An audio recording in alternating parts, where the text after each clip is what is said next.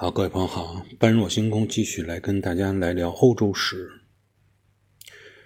上一集说过，沿着多瑙河进行逐步渗透到欧洲地区的原始印欧部落，除了向多瑙河下游进发，向多瑙河的南边沿海地区进发以外，啊，它还有可能向多瑙河的上游进发。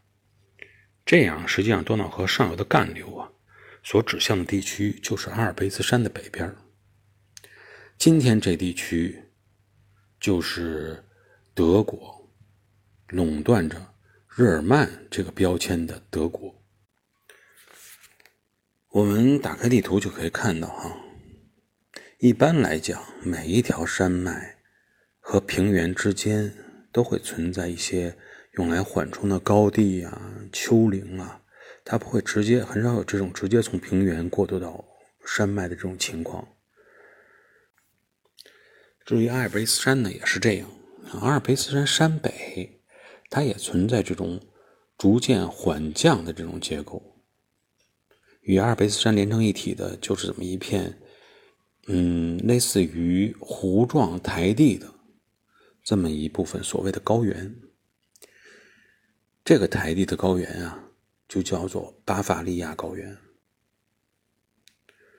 熟悉德国历史的朋友应该对巴伐利亚这个名字感到非常的熟悉，因为在地处波罗的海沿岸的普鲁士公国崛起之前，实际上巴伐利亚才真正是德意志民族的核心地区。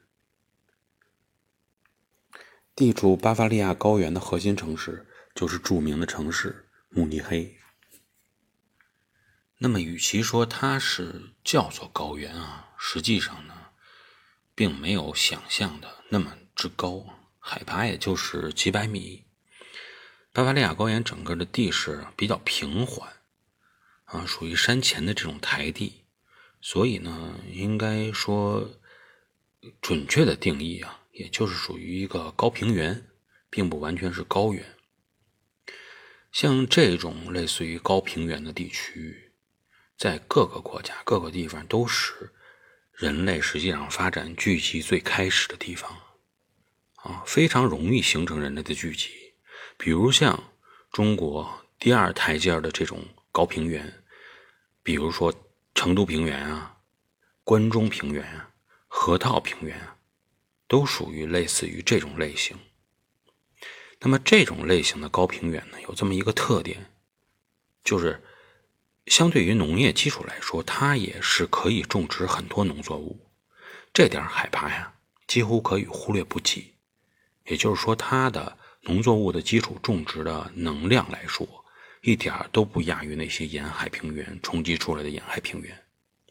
但它又有具有自己的优势，就是它很少能够受到沿海气候的侵扰。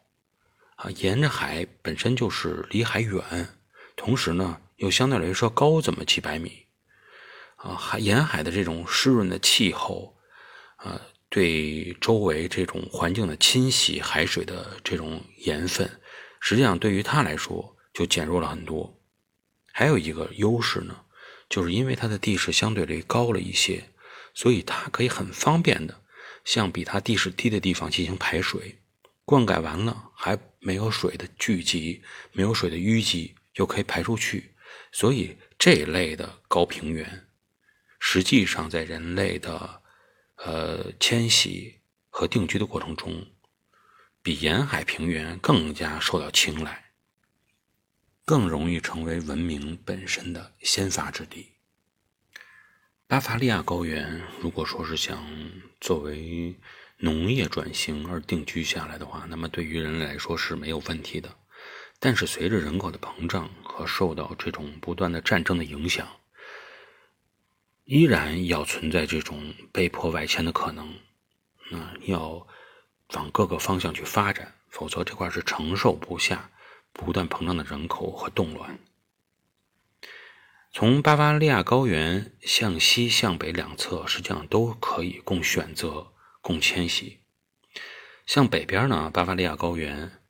呃，从地图上可以看到啊，没有直接过渡到沿海平原，而是有这么一片海拔相近的丘陵地带叫中德山地，为沿海平原与巴伐利亚高原之间进行了一个缓冲。再往北就是沿海沿波罗的海的南岸分布的这个地方了，主要呢就是由今天的波兰呀、德国呀分割的，这叫波德平原。因为它处在欧洲的中部，所以也叫中欧平原。人类的迁徙过程一般都是从这种啊第二阶层、第二台阶继续向沿海地区迁徙。到了沿海平原以后，基本上就属于到了终点了，因为你不可能去海上去生存。如果说人类迁徙一定是以沿海平原作为终点的话，那么在中欧平原这一块。却不是原始印欧人的终极目标，因为沿着这一块继续可以向西，他们依然可以发现一片在欧洲属于最大的沿海平原，就是西欧平原。而为什么要介绍这么多地理知识？就是因为实际上在这一块儿当时的啊原始印欧人出现了分化。这一支四千多年前。逆多瑙河而上的原始印欧部落的人类，一部分向北越过了中德山地，啊，向波罗的海迁徙，最终形成的就是日耳曼人。还有一部分就继续向西，进入了今天的法国境内，就演变为了凯尔特人。实际上就是在这个地方，这个节点。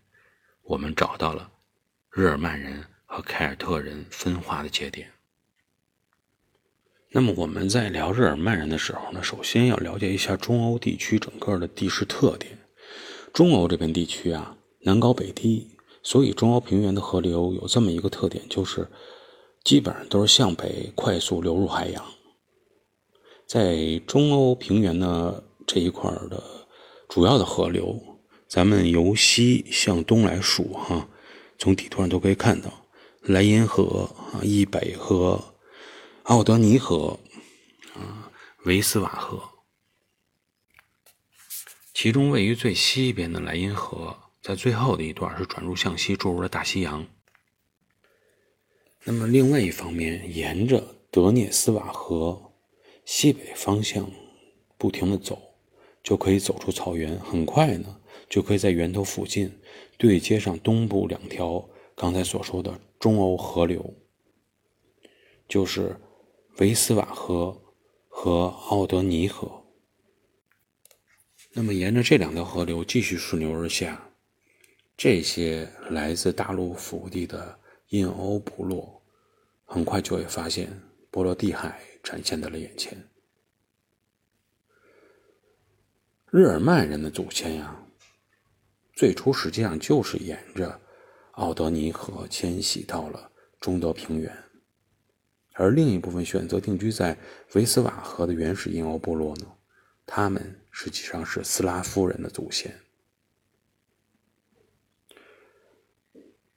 日耳曼人和斯拉夫人祖先选择这样的迁徙路线，实际上也是注定了他们在形成民族的时候属于这种低地民族。